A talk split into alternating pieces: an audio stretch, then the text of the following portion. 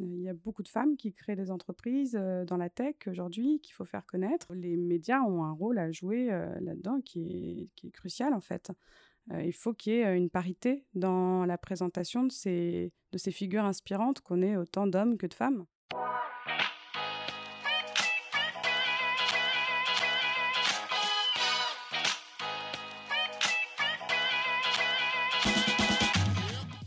Bonjour Sophie. Bonjour Serge. Tu es conteuse? On peut dire que je suis conteuse. en tout cas, c'est comme ça que j'aime bien me définir. D'accord. Conteuse numérique même. Conteuse numérique? Exactement. Et pour une conteuse numérique, comment tu démarrais ce podcast? Il était une fois, ça commence forcément par il était une fois. Alors, il était une fois euh, un petit appartement à Bastille avec une très jolie cour euh, arborée. Et euh, où peut-être on va parler de numérique. J'imagine qu'on va parler de numérique ici. Tout à fait. T'es allé voir Vivatech récemment? Ouais, bien sûr, bien sûr. C'est quoi ton ressenti après trois jours de Vivatech? Euh, Fatigant Il faut se remettre de Vivatech. euh, Vivatech, euh, Vivatech c'était, c'était intéressant. Nous, on a, on a beaucoup aimé euh, le fait que cette année, un des claims, c'était Women in Tech.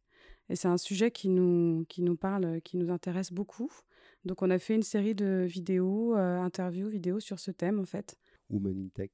Aujourd'hui, il y a combien de femmes euh, dans le numérique ou qui montent des boîtes? C'est un peu une catastrophe. Hein. En fait, il y a. Euh, dans, dans, le digital, donc dans les métiers de la com et des métiers très techniques, on compte, je crois, environ 30% de femmes. mais dès qu'on va dans la tech pure, on, on est à 10% de femmes. les startups reproduisent le modèle, en fait. Et on est pareil à 10% de femmes fondatrices de start-up. Donc mmh, c'est une catastrophe, ça, ça, ça ne fait qu'empirer d'année en année. en tout cas, ça ne progresse pas. Et il y a un vrai enjeu derrière qui est les métiers de demain. En fait, euh, si les métiers de demain, euh, de demain sont liés au numérique forcément, et si euh, les femmes ne, sont pas actrices dans, la construction de ces métiers, c'est un vrai souci en fait. On va avoir une société, on va régresser, on va avoir une société qui sera conçue, pensée par les hommes. Donc c'est très important d'en parler. Et c'est très important de, de, comprendre ce qui s'est passé. Pourquoi est-ce qu'aujourd'hui, il y a peu de femmes qui s'intéressent à ces métiers-là? Euh, parce que c'est vrai qu'elle elle, s'y intéresse moins en fait. C'est dû à un blocage, tu penses? Au départ, les femmes étaient euh, dans l'informatique. Il y avait plus de femmes dans l'informatique il y a 30 ans que maintenant, en fait. Il semblerait que dès que ça soit devenu un enjeu de pouvoir, donc euh, au départ, c'était plutôt des petites mains, en fait. Hein, il y avait beaucoup de femmes qui travaillaient comme les femmes derrière la téléphonie, avec les petits cordons, etc. Bah voilà, il y avait beaucoup de femmes qui travaillaient dans l'informatique, mais c'était pas valorisé comme métier. Et, dès lors que c'est devenu un enjeu de pouvoir, eh bien, il y a eu cette figure du geek qui est arrivée. Et le geek, c'est tout de suite un côté très masculin, euh, d'homme blanc, jeune. Et les femmes, forcément, ne sont pas reconnues dans cette figure-là, en fait. Donc, il y a un vrai travail à faire pour déconstruire les clichés, déconstruire ces mythes. Les femmes étaient dans l'informatique depuis le début, et il faut le dire, il faut raconter cela. Et, et, puis maintenant, il faut aussi valoriser les femmes d'aujourd'hui qui travaillent dans le numérique pour donner envie aux jeunes femmes de, de, se lancer dans ce type de carrière, aussi bien d'un point de vue digital, communication, etc., que d'un point de vue plus technique, ingénieur, voilà. Il faut, il faut montrer un peu toute la palette de métiers qu'il est possible de faire et l'incarner au travers de figures inspirantes en rôle modèle féminin qu'on doit mettre en avant, par exemple? Tu as des noms à citer? Par exemple, il y a Aurélie Jean, puis il y a aussi beaucoup euh, Dipti Chander, une, jeune codeuse qui est la présidente de l'association EMA, l'association, l'association de l'école Epitech. Il y a beaucoup de femmes qui créent des entreprises dans la tech aujourd'hui qu'il faut faire connaître.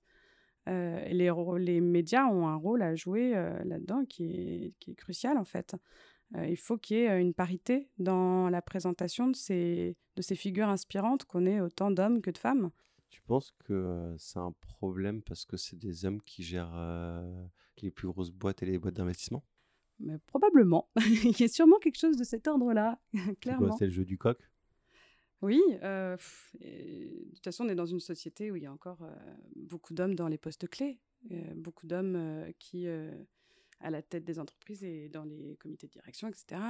les choses sont en train de changer, mais oui, on est quand même encore dans une société très patriarcale et, et l'entreprise, elle est façonnée là-dessus. Donc, forcément, ça influe. Après, oui, les fonds d'investissement, c'est beaucoup des hommes aussi. et puis, les femmes, vis-à-vis de ça, ont aussi un, un, problème de confiance, en fait. Elles se sentent pas légitimes, elles se sentent pas suffisamment fortes pour faire des métiers techniques alors elles y arrivent mieux quand elles ont le sentiment que ça, ça transforme le monde et qu'elles ont un, que ça donne du sens à leur, euh, euh, que ça donne du sens euh, dans leur, voilà, dans leur mission au quotidien. Donc par exemple, elles s'intéressent pas mal au métier de l'intelligence artificielle parce que elles ont vraiment le sentiment de d'avoir de comprendre la finalité en fait et de pas juste avoir euh, les mains dans le cambouis ou quelque chose comme ça, de cet ordre-là, quand c'est très technique, mais qu'il n'y a pas un but, une finalité, c'est, ça leur parle moins. Il semblerait que ça soit ça aussi. Mmh je suis d'accord avec toi. Je suis d'accord et d'ailleurs on le voit sur, euh, il y a une nouvelle voix, enfin une nouvelle intelligence artificielle qui est sortie. Je sais pas si t'as vu, elle est une voix neutre quand elle parle. Ça c'est bien. je trouve que c'est bien en fait parce que du coup et c'est très perturbant au départ quand t'écoutes que des tu fais, mais c'est un homme, et puis 30 secondes, tu fais, non, c'est une femme. Non, en fait, c'est ni l'un ni l'autre, c'est très ah bizarre. Alors, est-ce que tu es du coup ambivalent? Un coup, tu penses que c'est un homme, un coup, tu penses que c'est une femme, ou après, au bout d'un moment, tu t'adaptes au fait que c'est neutre? Comment ça marche? Parce que j'ai pas fait l'expérience. Au début, quand j'ai écouté, je me suis dit, mais c'est une femme. Et puis 10 secondes après, c'était, non, c'est un homme. Non, c'est une femme. Et en fait, au bout d'un moment, ton cerveau fait euh, comme, une table, comme un match de ping-pong. Au bout d'un moment, tu fais, ok, c'est neutre.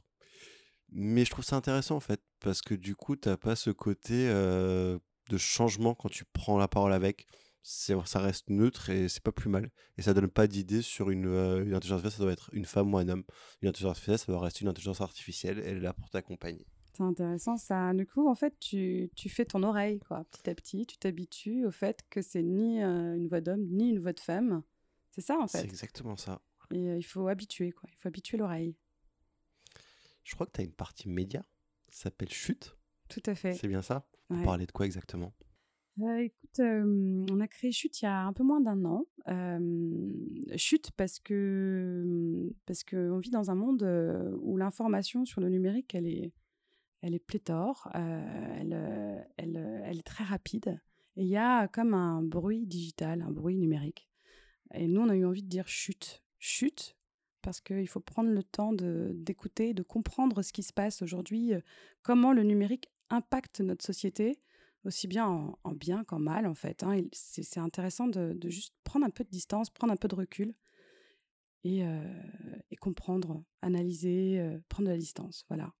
Donc on a créé ce média parce que pour parler autrement du numérique, pour en parler euh, de façon expert, mais avec euh, de l'accessibilité, avec de façon à ce que tout le monde puisse comprendre. En fait, on a eu aussi envie de sortir un peu d'un entre-soi de professionnels. Les médias de l'innovation, c'est beaucoup des professionnels qui se parlent entre eux. Et, nous, on a eu envie de permettre à n'importe qui qui est juste curieux, en fait, curieux du numérique, de, pouvoir lire nos articles pour comprendre ce qui se passe. En fait, c'est de faire comprendre au grand public concrètement les enjeux qu'il y a de demain? Il y a une dimension grand public. En fait, aujourd'hui, il n'y a, pas de magazine de société, un magazine de société qui réfléchit à l'impact du numérique sur nos vies. Donc, alors que, alors qu'en fait, le numérique transforme complètement notre vie. ça ne transforme pas que nos méthodes de travail. Quoi. Ça impacte au quotidien l'éducation des enfants avec les écrans, par exemple. Ça... Bannir avant trois ans, d'après les dernières études. Il paraît, il paraît que d'après les dernières études aussi, les enfants passent en moyenne 4 heures, plus, plus de 4 heures devant, devant les écrans, et c'est une heure de plus par jour. Hein. C'est une heure de plus qu'il y a 10 ans. C'est énorme. Tu passes combien de temps devant un écran? Pouf, non, j'ai pas le droit de le dire. Ça. bah forcément, je passe beaucoup de temps. Euh, je passe beaucoup de temps puisque c'est mon travail d'être derrière un écran. euh, mais je m'aperçois, euh, effectivement, on parle beaucoup d'hyperconnexion. Et je passe beaucoup de temps derrière un écran d'ordinateur, c'est normal. Mais mon écran de téléphone, j'apprends à, gérer ça. Parce que c'est vrai qu'il faut savoir faire des pauses et on est extrêmement sollicité. Je me sens quand même un peu hyper connectée. Et on a ce geste d'aller consulter à la moindre notification, et même sans notification, on va regarder. Et à un moment donné, j'avais enlevé toutes mes notifications des réseaux sociaux, partout, il n'y avait plus rien. Et en fait, je passais mon temps, c'était pire, parce que je passais mon temps à les vérifier si j'avais pas loupé quelque chose. Donc, je crois qu'il faut... C'est un vrai travail à faire. Il, y a, il, y a, il faut parler d'hyperconnexion, parce que c'est un vrai sujet, c'est euh, c'est quelque chose qui, je pense, est en train un peu de nous dépasser. Et l'éducation, il y a un rôle d'éducation là-dedans pour apprendre à mieux servir des outils numériques. Pas se laisser dépasser, mais de reprendre le contrôle, quoi, de reprendre le pouvoir, en fait. Parce qu'au contraire, le numérique peut être aussi justement une incroyable, une incroyable richesse de création de communautés, par exemple, avec MeToo, la marche pour le climat. on peut faire des choses extraordinaires mais il y, a, toujours cette idée d'apprendre, de bien l'utiliser, d'en faire un usage responsable ou réfléchi en tout cas. Et je crois que ça, c'est un des enjeux d'aujourd'hui. Et voire même de demain. On parle avec des psychologues, par exemple, concrètement, les psychologues nous disaient que aujourd'hui, les gens ne savaient plus s'ennuyer. Ouais. Et c'est un gros problème parce que les moments d'ennui, en fait, permettent déjà, un, de, que, ton corps et ton cerveau reconnaissent les moments de plaisir, mmh qu'il ait le temps d'assimiler les informations, autant que les moments d'ennui que le sommeil. Concrètement, le manque de sommeil à cause de ces écrans, euh, ça nuit gravement à la santé. Et c'est une vraie catastrophe en fait. Et encore, nous, on a encore ce, comment dire, ce côté, attends, on a connu la vie avant, donc on arrive à prendre du recul. Mais mon cousin, à 3 ans, savait mieux utiliser un iPad alors qu'il savait même pas lire. Et au niveau de l'éducation, à ton avis, est-ce qu'aujourd'hui, euh, on doit changer l'éducation euh, dans les écoles pour former dès maintenant au métier du numérique? Bah, on intègre de plus en plus des cours de, code, par exemple. Euh, je pense que oui, ça doit faire partie de, l'éducation. je ne dis pas qu'il faut systématiser les cours de code, hein, je ne sais pas, en fait. Mais je pense que hum, euh, je pense qu'il faut apprendre aux enfants, en tout cas là où je suis persuadée qu'il faut faire quelque chose, c'est qu'il faut apprendre aux enfants euh, à savoir faire euh, des recherches sur Internet, à savoir sourcer une information, à savoir reconnaître ce que c'est qu'une fake news. Je pense qu'il y a un vrai enjeu d'information. Parce que oui, Internet, c'est l'accès au savoir, et ça c'est absolument merveilleux, mais c'est aussi une la porte ouverte à énormément de, de, problèmes. Euh, voilà, euh, des chaînes YouTube euh, qui sont juste des fake news suivies par des millions et des millions d'adolescents, c'est une catastrophe. Donc il y a un enjeu d'information lié à l'information, savoir faire une recherche. Et ouais, ça, ça doit faire partie de, des, des, des, des, cours dispensés. je ne sais pas à partir de quel âge, mais clairement, ouais. Est-ce que tu sais d'où vient un flip? Non. C'est l'onomatopée de déclic. D'accord. D'accord. Du coup, euh, c'est à quel moment que tu as eu ton déclic pour te lancer dans ta boîte? Je vais dire un cliché, hein, mais c'est de devenir indépendante, c'est lié à la naissance de ma fille. D'accord. Voilà, tout simplement. euh, pourtant, euh, c'est pas forcément une période euh, facile. Enfin, évidemment, ça sollicite énormément la naissance d'un enfant, mais après ça, je, je me suis plus vue travailler pour quelqu'un. Il fallait que je sois indépendante. Voilà. C'est pas tout de suite que je me suis vue entrepreneur. Je me suis vue indépendante. Et aujourd'hui, tu te considères comme entrepreneuse? Oui, entrepreneur, je dirais. Entrepreneur? Entrepreneureux. Ouais, je préfère celui-là. D'accord. Validé. Et ça change quoi concrètement? Euh, Ça change quoi? Entre euh, les barrières pour toi, entre le moment où tu es passé de freelance ou indépendante, mmh. entrepreneureux? Je trouve qu'il y a une dimension de créativité. Alors, ouais, de créativité, tu peux faire entre freelance et entrepreneur. C'est ton projet que tu développes. développer une entreprise, en plus, c'est tellement de. de il y, a à la fois de la gestion, enfin, il faut il y a de la comptabilité, il y a du développement, il y a de la communication, il y a, y a, un peu tout, tout, toutes les facettes de l'entreprise tu apprends à avoir ces différentes facettes, lesquelles d'ailleurs, dans lesquelles tu es les plus à l'aise, parce que je suis pas à l'aise dans tout. Heureusement que j'ai une associée qui, qui je pense, avec qui on, enfin, on se complète vraiment bien, quoi. donc oui, et c'est aussi une aventure justement avec avec quelqu'un. C'est ça, ça c'est une association. Alors, on n'est pas obligé de monter une entreprise en s'associant, mais je trouve que ça apporte. Il y a, y, a, un projet commun qu'on partage et qu'on a envie de, de, mener loin. Et c'est, une, il y a une ambition aussi. Voilà. et tu l'as rencontré comment, ton associé Je la connais depuis longtemps. Je la connais depuis, depuis, depuis les bancs de la prépa et de la fac. Donc, on a fait nos études ensemble. Vous avez toujours envie de monter une boîte ensemble ou c'était un ah moment T où ça arrivait? non, non, c'est vraiment le fruit du hasard. En fait, euh, on, vient toutes les deux euh, d'études de, littéraires. Et euh, puis après, on a bifurqué chacune dans des, dans des domaines différents. Elle dans l'édition et moi dans la com événementielle. Et on s'est retrouvés freelance au départ à faire de la rédaction. Et puis, c'était venu...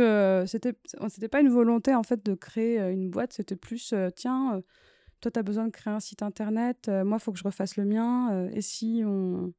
et si on faisait un seul site, en fait? Et comment ça s'appellerait ce site? Ah, bah, si ça s'appelait Les Chuchoteuses. Comme ça, euh, on s'appelle Les Chuchoteuses, on peut faire plein de choses derrière. Si un jour on a envie de faire n'importe quoi d'autre, on pourra, on pourra garder ce nom. et puis, ça nous plaisait. C'était juste ça. Et puis, et puis, et puis sans qu'on cherche, c'est devenu une agence. Et puis maintenant, c'est devenu un média. Qu'est-ce qui te plaît le plus entre les deux, entre la partie agence et la partie média? J'adore les deux. en ce moment, vraiment, le média me passionne.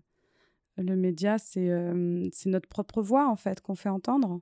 Les chuchoteuses, en fait, c'est euh, deux, deux, femmes euh, discrètes qui font la communication des autres. Et chute, c'est nous, là, qui on, dit chute, écoutez-nous, écoutez ce qu'on a à vous dire. On, a, on aimerait vous parler du numérique autrement. Donc, euh, c'est les deux, les deux vont ensemble. Et hum, après, évidemment, en ce moment, on est vraiment dans un développement euh, fort avec, euh, avec le média parce que là, on a, on a des sujets, comme je disais tout à l'heure, Women in Tech, mais il y en a beaucoup d'autres qu'on a envie de, de, de, mettre en avant. C'est important pour nous. Donc, on, a, on est incubé en ce moment chez Paris Co. avec Chute, merci. Euh, on est dans leur programme Media Start, euh, qui est un programme dédié aux, médias émergents. Et euh, c'est un programme super. Hein. on a appris plein, plein de choses et ça nous booste énormément. C'est quoi la prochaine étape pour Chute Il y a plusieurs prochaines étapes. Mais la prochaine, celle qui est imminente, c'est le lancement d'une campagne de crowdfunding pour le magazine papier que nous souhaitons lancer à la rentrée 2019. Donc euh, voilà, début juin, campagne de crowdfunding. Et c'est beaucoup de travail et euh, c'est très excitant, euh, c'est très stressant, c'est génial. c'est un pari quand même que tu vous faites. C'est un pari. Oui, c'est un vrai pari de lancer du papier. Tout à fait. Ah, du papier. Ouais, alors là, du papier au 21e siècle. C'est un vrai pari. Ah, mais là, j'y crois à 100%. C'est complètement cohérent. En fait, nous, on est dans une dynamique d'accessibilité avec avec nous, ce qu'on qu'on veut valoriser, c'est l'accessibilité du numérique. Et donc, euh, voilà, le, le numérique, c'est pas que euh, en ligne, c'est aussi euh, une expérience papier. Et puis, pourquoi pas combiner les deux? En fait, nous, ce qu'on va proposer, entre autres, là, je te, dévoile, j'ai fait un petit peu de teasing, mais on, va, on va proposer que chaque article puisse être retrouvé au format podcast, en fait. Donc, chaque article papier tu vois, tu peux choisir, tu as le magazine papier, mais si euh, tu es chez toi, tu as ton magazine, si tu préfères l'écouter, tu peux l'écouter, si tu préfères le lire. Euh, de la même manière qu'on propose tous nos articles au format story, euh, on est toujours dans cette idée en fait d'accessibilité du numérique et de pouvoir, voilà, le, si tu préfères visionner un, article, si tu préfères l'écouter, si tu préfères le lire, si tu choisis selon ton mode du jour, selon que tu sois nomade ou pas, voilà. Donc il y a aussi des podcasts, ça c'est un autre projet qui vont arriver bientôt. Et ça parlera toujours du numérique, les podcasts Ça parlera toujours du numérique. Et le ton sera le la comptine? Et on sera toujours et encore plus des conteuses et compteurs numériques, puisque cette fois-ci, c'est chaque article qu'on va lire en fait. On va proposer une lecture, on, va pas, on propose en fait un article sonore. C'est un nouveau format que tu proposes, dans les nouveaux formats que tu vois actuellement, lesquels sont intéressants pour traiter par exemple un sujet? Est-ce qu'il y a des formats, c'est des formats courts ou tu trouves qu'aujourd'hui on manque de formats longs? Clairement, on manque de formats longs. La vidéo, je crois qu'on en a pour beaucoup, on en a un peu un ras-le-bol parce que on est allé vers du plus en plus court. Euh, on a perdu en, contenu, ouais. Donc euh, oui, oui, je crois qu'on va, on va vers plus de formats longs, il me semble. Il me semble que le podcast se prête bien à ça parce que ça crée une immersion, parce que euh, je crois qu'on a un apaisement de n'entendre que la voix et de ne pas être sursollicité. je crois qu'on est fatigué un peu des écrans, quoi. Donc il nous faut. Euh, je ne veux pas dire qu'il n'y aura plus d'écran, je ne veux pas dire qu'il ne faut pas d'écran. Je veux simplement dire qu'il faut peut-être euh, arriver à justement encore une fois dans un contrôle et donc euh, avec des formats qui permettent d'alterner de, des écrans, pas d'écran, diversifier un peu tous ces formats. Donc ouais, je, je, trouve que les podcasts en ce moment évidemment c'est c'est un peu le format long qui, qui qui marche bien quoi. Comment on crée un parcours entre tous ces réseaux sociaux, entre la vidéo, le papier, le site et après les podcasts? Je crois qu'il faut à chaque fois proposer une expérience différente. C'est chaque chaque contenu doit être vraiment pensé par rapport à son canal. Enfin, si c'est un podcast, il doit être pensé pour, pour être un podcast. Si c'est un et que tu as, une expérience différente, quoi. Tu as une expérience et que tu vas préférer en fonction du jour, en fonction de... Ça te laisse une liberté de choix. Je le vois comme ça. On va terminer ce podcast. J'ai quelques questions à te poser. D'accord. Donc, euh, comme l'a dit Emmanuel Chila, il a renommé ça le Fast and Flip. Ouais. La première question, c'est si tu devais écouter quelqu'un en podcast, tu écouterais qui? J'aimerais bien écouter Frédéric Bardot, qui a créé l'école Simplon. Je trouve qu'il a un, un, positionnement dans le numérique qui est, euh, qui est très fort, euh, qui défend ses convictions et euh, qu'il a une capacité en plus à rassembler autour de lui par son discours beaucoup de gens. Aujourd'hui, Simplon, c'est c'est je sais combien de, centres en France, d'écoles en France, et avec cette idée d'inclusion numérique, je crois qu'il est très sincère dans sa démarche et ça me, ça me parle beaucoup. Tu penses que les futures startups qui vont se créer, surtout avec les nouvelles générations, ça sera basé sur euh, le sens donné? J'espère. Je crois que c'est un peu l'air du temps de chercher du sens. En ce moment, on parle beaucoup de tech for good. Peut-être que oui, euh, enfin, j'espère que de plus en plus d'entreprises vont penser des, la technologie au travers du bien commun. Qu'est-ce que ça peut nous apporter d'utile? Et l'innovation, je crois que c'est plus ça en fait. Hein, c'est de trouver des, des solutions, euh, des vraies solutions. Est-ce que tu utilises des assistants vocaux? Non, pas du tout. Pas du tout. Ça te fait peur? Je n'ai pas peur des outils. Hein. Je me dis qu'à chaque fois, il y a une. Il y a surtout un, un, bon usage. Je me répète, mais un bon usage à en faire. T'es bombardé autour de toi, fais gaffe. Ton réseau social favori Mon réseau social, ce n'est pas Facebook. Euh, j'aime bien Instagram et Twitter. J'aime bien ces deux réseaux-là. Twitter pour t'informer, sûrement. Twitter parce que je, trouve facilement ce que je cherche. Je trouve très facilement. Je le trouve moins facilement sur LinkedIn, par exemple. Ouais. J'aime bien. Euh, je trouve que c'est un excellent moteur de recherche. Trois hashtags qui définissent. Mmh. Women in Tech. Women in Tech. Euh, un autre hashtag. Euh, je crois qu'il faut un peu de folie. Un peu de folie. Je crois qu'il faut, faut, un peu de folie quand on a des projets. Je dirais de la folie. Si ça peut être un hashtag. Un dernier? T'as besoin d'un dernier, dernier Conteuse? Allez, on va finir, on va boucler la boucle. en fait, j'en parlais hier avec un ami, mais on se posait la question c'est quoi ton prochain grand flip? Mon prochain grand flip, tu veux dire euh, l'événement qui me fait flipper? Qui m'a transformé? Euh, je vais forcément euh, parler du crowdfunding euh, qu'on va lancer euh, début juin. Ça, c'est mon prochain grand flip. Tu te sens sereine? Pas du tout. J'ai l'air. Oui. Merci beaucoup, Sophie, en tout cas. Merci à toi. Et euh, on rappelle d'aller voir euh, la partie média. Chute. Chute, ouais. Chute, euh, le magazine qui écoute le numérique. C'était Flip, le deuxième épisode avec Sophie Comte. Si vous avez aimé, n'hésitez pas à liker, partager et commenter. Et vous, le grand flip, c'est pour quand?